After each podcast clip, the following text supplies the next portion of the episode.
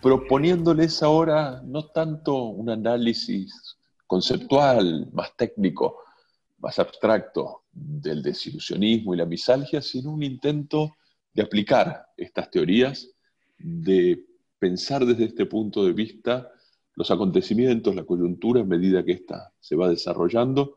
Estamos ya a mediados de octubre del 2020, en plena pandemia de COVID-19, y vamos a interrogar desde esta filosofía una parte del comportamiento humano en relación a la pandemia, una parte que puede parecer ilógica y que tiene que ver con las precauciones que vamos tomando para evitar el contagio, para lidiar con el sufrimiento a medida que la pandemia se desarrolla pero que también nos van a ayudar a entender la teoría misálgica que Muki propone.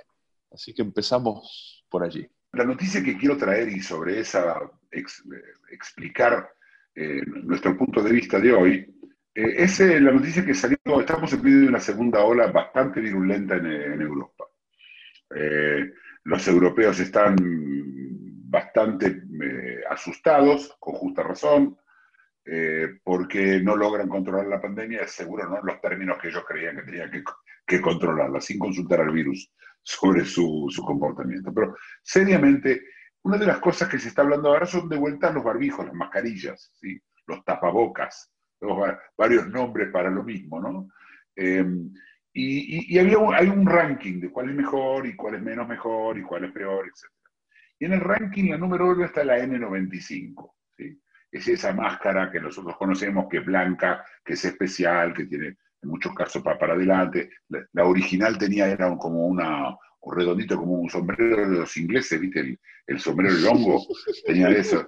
Y, y, y, el N95 es una, máscara que lo que hace eh, es que filtra eh, el 95% de las partículas del aerosol del, el nuevo problema o el nuevo viejo problema de contagio. Nosotros cada tanto nos vamos enterando de cosas que tienen que ver con el contagio. Otra de las cosas que salieron es el virus sobrevive en superficies, eh, prácticamente en todas las superficies eh, normales, incluyendo en el dinero, 28 días. Eh, a eso se le agrega en condiciones de laboratorio. Condiciones de laboratorio, son condiciones de laboratorio, ¿sí? Y el tema del 95% me, me dejó pensando. A ver, si uno dice el 95% suena de bueno. Si yo ando con la N95 y la verdad que no ando preocupado, pero uso la N95 y no uso otra cuando entro a un baño público, cuando estoy en un lugar cerrado, sea el que sea, dentro de un lugar cerrado tengo la N95. Para andar en la calle uso las, las quirúrgicas que tienen una, eh, probablemente una efectividad de cerca del 85-88%. Es un número que la gente no le dice absolutamente nada. Nada, ¿qué quiere decir 95%? Que sí que el 5% de los bichitos entran, quiere decir que el 95% de los casos los bichitos no entran, es decir, ¿qué es 95%? ¿Y qué es un 95%? La gente de la vida no tiene 95%. La gente de la vida tiene, yo creo, tres medidas. 0%, 100% y 99%. 99%. Eso la, gente, la gente entiende. Y después vamos a hablar porque hay, hay estudios hechos sobre el tema. Pero mi primera pregunta está dirigida a ese público que nos está escuchando y a vos también, Florencio. Si esta máscara es tan buena, la N95, que la usan los médicos, eh, etcétera, si esa máscara es tan buena, ¿te sentarías al lado de un enfermo de COVID que tiene corona, ¿sí? que está diagnosticado con corona, a conversar con él 15 minutos o 20 minutos con la máscara bien puesta? ¿eh? Jamás. Florencio. Jamás. Bien. ¿Por qué? Porque 95 a vos no te alcanza. A otros sí, ¿eh? Esto es un mm. tema yo... Pero ¿qué estamos viendo? Es decir, cuál es el problema? me hizo recordar eh, la religión judía eh, tiene unas reglas muy bizarras, yo te diría incluso, y, están, y, esa bizarridad, esa cosa rara de las reglas, están justificadas siempre de la misma forma. Voy a dar el ejemplo. Dice la Biblia, eh, y yo no estoy hablando a favor de lo que dice la Biblia, sino cuento lo que dice la Biblia, que no hay que cocinar a un becerro en la leche de su madre. Entonces esto se terminó interpretando que no se puede comer carne de vaca con leche. Mm. Pero no solamente de su madre, sino de alguna madre. No está bien. Mm. Pero resulta que los judíos religiosos no pueden comer pollo con, leche. Que yo sepa, los pollos en general no, no son amamantados. Y la respuesta es para que no se confunda la gente. Mm. Si, come, eh, si, eh, si, va a comer el pollo, después va a haber alguien comiendo pollo, va a creer que es carne, entonces va, va, a creer que con carne se puede comer con leche. Y le explican que es como una casa, que alrededor de la casa, para protegerla, se pone un cerco. Esta es la idea. Entonces el pollo es el cerco. Si violas el cerco no pasó nada, no entró a la casa. Mm. Entonces no se puede comer pollo tanto como carne, ¿eh? es exactamente la misma prohibición. Ese tipo de, sistema por el cual lo están usando también eh, casi todos los países que exigen que la gente ande con barbijo en la calle. Está claro que las chances de contagiarse, a menos que haya una gran aglomeración, eh, una, manifestación o, algo en conjunto, en general las posibilidades de contagiarse en la calle son prácticamente cero. Cero porque, por varios motivos. Cero porque hay aire y, tiene que haber una concentración virósica, cero porque no, las personas que te cruzas en la calle no alcanzan a contagiarte. Yo no sé si te acordás, había videos de gente viniendo en contra, viniendo de atrás, no se podía ir atrás de alguien que corría, había toda una teoría alrededor de eso. Pero el motivo que lo hacen es porque si no la gente no los usa adentro, porque se olvida porque no importa, porque no entiende, etcétera, porque no sonambulea en términos misálgicos, en términos de la teoría desilusionista, no puede sonambulear poniéndoselo, sacándoselo. Yo creo que lo conté la semana pasada, que yo tengo un problema cuando, eh, cuando yo salgo de casa, porque yo tengo que bajar el ascensor, entonces me pongo la N95 y los anteojos, porque por acá también te podés contagiar, y después cuando salgo del ascensor me saco los anteojos, y bueno, no veo nada porque son los anteojos de leer, con lo que yo me pongo, y entonces cego y lo saco, y después tengo la máscara en el 95, pero para el ascensor. Después es incómodo andar con el 95, me cambio la máscara, le pongo la otra. ¿Y dónde me pongo la máscara en el 95 que teóricamente tiene en sus fibras, podría tener este COVID? Y me la pongo en el bolsillo. O si, si me acuerdo, me la pongo en una bolsa. Que ahora la bolsa está infectada. Es decir, claramente estamos haciendo cosas que lo único que estamos haciendo es poder sonambulear tranquilos. ¿Cuál es la idea de todo esto? ¿Por qué yo hago todas estas cosas? Porque yo he visto gente que usa dos barbijos, uno encima del otro, ¿sí? que tiene ahora 180 de, de, de, 180% está defendido. Vos me decías, Florencio, cuando, cuando, cuando este, eh, conversábamos que seguramente te curás del COVID con dos dosis, no solo no ¿no? te curás del COVID. Y por supuesto, la gente hace cosas como, estoy seguro entre nuestro público lo conocen, cuando viene la compra, uno hace desinfectarla. ¿sí? O por supuesto, jamás pedir sushi, porque puede ser que alguien, cuando hizo el sushi, una gotita se le escapó y está en el pescado y uno después lo come y como no se cocinó, y después hay que cocinar a 70 grados durante 20 minutos. ¿sí? Hay toda clase de cosas que la gente hace. Les recuerdo a la gente que hoy, que estoy grabando, estoy grabando en un martes 13, que en Argentina y en muchos países este, es día de la, de la mala suerte. Pero los tranquilizo porque lo importante es el martes 27, dentro de 14 días. Hoy no es mala suerte. Pero entonces, ¿qué ocurre? ¿Qué estamos viendo, Florencio? Lo que estamos viendo es gente tratando de no sufrir. ¿Sufrir qué? Miedo. El miedo es un sufrimiento tan válido como el COVID. Probablemente más. Primero que es más común. Y vos vas a hacer todo lo que te sea necesario para no sufrir. Entre ellos hemos hablado de no saber, ¿te acordás? En, los videos anteriores, en algunos de los métodos es no saber. Una vez que sabes, una vez que sabes, te pones en la posición, haces el cerco alrededor de la casa y estás tranquilo. Y entonces la pregunta es, esta persona que exagera, que hace todas estas cosas que está haciendo para no, para no contagiarse, ¿está haciendo bien, está haciendo mal? La respuesta desde el lado desilusionista es, está haciendo perfecto, está haciendo acción misálgica, el miedo que esa persona tiene. Yo conocí una persona que tenía miedo a los, a los, eh, eh, a los ascensores eh, y vivía en un kibutz. Un kibutz es, una, es un lugar básicamente que no tiene, no tiene, no tiene edificios, no tiene ascensores, son todas casitas chiquitas, es una granja. y vivía en un kibutz y estaba preocupado todo el tiempo por eso, porque él tenía miedo a los ascensores. Y no importa si los ascensores no, no hay peligro en un ascensor o el peligro es ínfimo en un ascensor. Si a esa persona le daba miedo subirse al ascensor y subía por escalera, estaba haciendo bien, estaba haciendo mal. Pero nos vienen todos a decirnos que el miedo, no sé si vos leíste, Florencio, que el miedo es el gran problema de esta, pandemia. Mm. Lo que hay es una pandemia de miedo. No, no, no, no, no, no. No, no, no, no hay ninguna. El miedo está para todo el mundo, pero cada uno tiene el suyo. Es personal. El miedo es mío. ¿sí? Es cierto que tenemos en común, si alguien nos viene con un revólver, probablemente el 99% de nosotros va a tener miedo, ¿sí? porque nos pusieron revólver en la cara. Pero de ahí en más, en el cálculo de probabilidades, ¿qué opinas de esto, Florencia?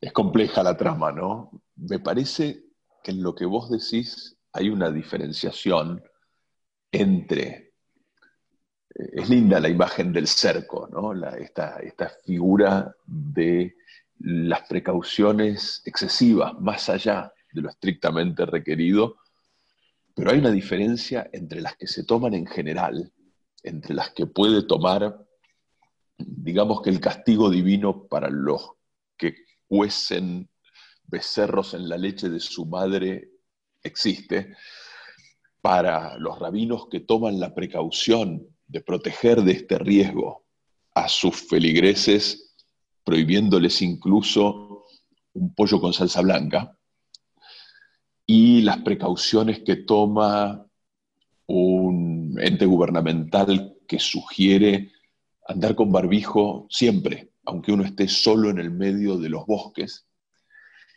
Y el cerco cuando es un cerco propio, cuando es un cerco individual, que no viene en, los términos de tu teoría, de la ilusión, que no viene de lo general, de lo gregario, sino que viene del temor individual, del mío. Yo le tengo terror a los perros. Por supuesto que ningún perro puede hacerme daño a una cuadra de distancia, pero yo trato de mantener más de una cuadra de distancia entre los perros y yo. Si avanzan perros, yo cruzo la calle. Ese cerco es mío, ese no lo prescribe ni la religión, ni el Estado, ese me lo inventé yo. Y ahora, pensando en lo que vos decís, puede ser que una parte de nuestros recaudos y nuestras estrategias sean ansiolíticas, sean para lidiar con la ansiedad, no con el contagio, no con la enfermedad, no con la tos. Pero la pregunta que me queda es si esto no genera una diversidad una dispersión de perspectivas casi infinita, porque va a haber tantos cercos y precauciones como individuos. Es muy difícil coordinar este tipo de comportamientos, ¿no? Yo creo que es cierto, es cierto que en general no molesta a nadie lo que la gente hace. Que, eh, yo, yo, por ejemplo, yo eh, cuando estoy en un restaurante y yo como fuera solamente, cada vez está siendo más difícil porque estamos en invierno y ya en Barcelona hay que ver si encontró una, alguna silla con un poco de sol. ¿sí? Hay otro sufrimiento. abrigado, tiritando, sí, sí, hay otro sufrimiento. Claro, por supuesto que hay otro sufrimiento. Por supuesto que hay gente que está comiendo adentro ahora para no comer afuera porque ese sufrimiento. Hay un cálculo misálgico. La gente hace cálculos misálgicos. La gente no hace todo el día cálculos misálgicos, pero piensa, ¿dónde voy a sufrir más? ¿Comiendo afuera muriéndome de frío, pero estar más seguro con el COVID, o adentro donde el Estado ya me dijo que puedo. Si hay aforo correcto, se puede, por supuesto. A la gente le pasa eso y al final el cálculo El cálculo muchas veces ya está sesgado y ya está hecho antes. Mm. Pero yo me siento afuera, estaba acostando, me siento afuera, y cuando viene el camarero me pongo el, el barbijo. A mí en Francia me pasa permanentemente, yo lo he contado ya, que me viene la persona y me dice, no, usted legalmente no, está no tiene por qué estar con el barbijo. O, ¿qué hace usted con barbijo si está sentado en una mesa? Parece, no te dicen, pero parece un papanata, cosa que los argentinos conocerán la palabra, ¿sí?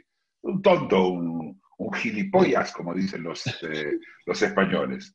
Te parece un tonto, un estúpido, con la máscara, cuando está sentado en el restaurante, como si sentado en el restaurante, cuando el momento que me senté, ¿sí? estoy eh, eh, em, más inmune que si estoy parado al lado de la misma silla.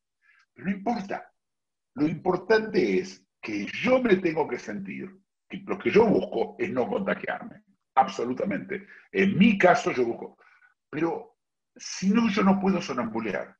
Si, si yo no tengo estos, estos hábitos puestos, que cada vez que viene alguien me pongo el barbijo, que yo salgo a la calle y me pongo el barbijo, que cuando me siento en el restaurante espero que, me traigan la comida antes de sacármelo.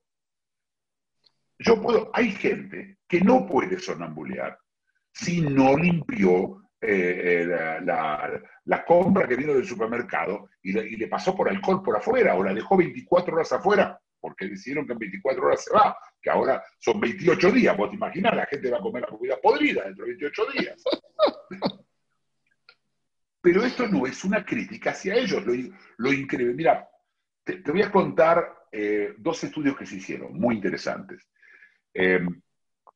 primero se hizo un estudio le preguntaron a la gente em, si hay una, eh, comprar un billete de lotería por 100 millones de, dólares o un billete de lotería para 10 mil dólares. Cuando el billete de, 100 millones de dólares tenía mucho menos chances de ganar relativo al dinero, a lo, apostado frente al dinero, que el de 10 mil dólares. Es decir, era mejor negocio apostar al de 10 mil.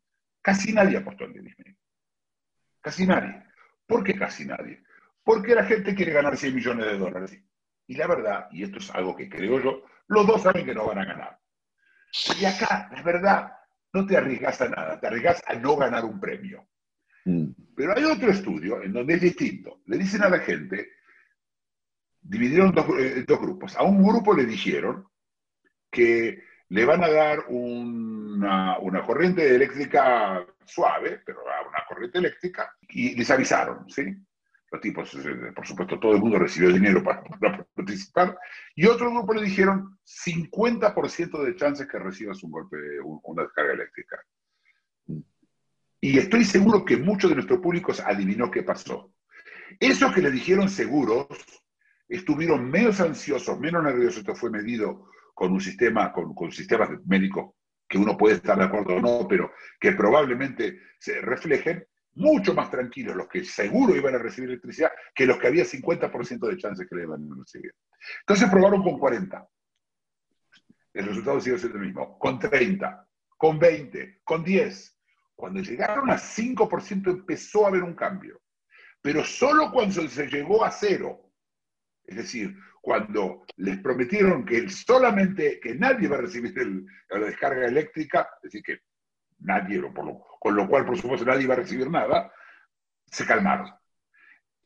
La relación, es decir, ¿y esto a qué viene lo que, lo que cuento? Viene a que cada uno, por supuesto, que, hay, una ansiedad, que habíamos hablado de la, incertidumbre, ¿sí? Mm. Pero esto viene a mi miedo, mi preocupación con la vacuna con, el primer grupo de vacunas que, debería estar saliendo, que todos ellos apuntan y van a tratar, para que sean efectivas, que cubran el 50% de la gente. Cuando dicen 50% se refieren que de cada dos personas que le van a dar la vacuna, una va a salir inmunizada y la otra no. No es que va a quedar la mitad del cuerpo inmunizado, o la parte de la cabeza o el, o el brazo, ¿sí? Es decir, la mitad. Si esto esto, el, el, experimento número dos que conté antes, se puede vertir a este experimento, lo que va a pasar es que la gente que salía sin barbijo o, o no va a seguir, se va a vacunar y va a seguir saliendo. Y los que no salían, los, los que tenían miedo de quedarse, o los que salían como yo, no se van a arriesgar. Si no quieres tener corona, ¿el 50% de corona es mejor? En teoría sí, pero no se está hablando de una, de, una billete de lotería. Estamos hablando de la propia vida, de, la propia salud. ¿Qué decís? No, me parece que esto complejiza algunas cosas que vos ya explicaste de tu teoría misálgica que es que si bien en general nuestro comportamiento se explica como una huida del sufrimiento, hay sufrimientos muchos y muy variados, porque hay sufrimientos muy concretos, materiales, como en este ejemplo que vos traes, una descarga eléctrica, o incluso al cabo de 14 días, pero una enfermedad respiratoria.